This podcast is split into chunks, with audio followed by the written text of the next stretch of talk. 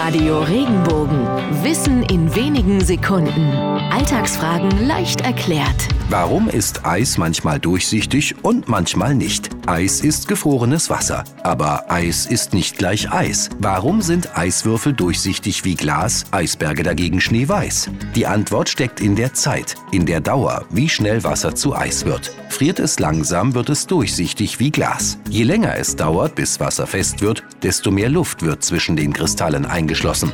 Dadurch, dass der Eisberg aus Eis und Luft, also aus mehreren verschiedenen Elementen besteht, kann das Licht nicht mehr so durchscheinen wie bei einem Eiswürfel, der nur aus Wasser besteht. Dadurch sieht der Eisberg weiß aus, während der Eiswürfel, der nur aus gefrorenem Wasser besteht, kristallklar bleibt.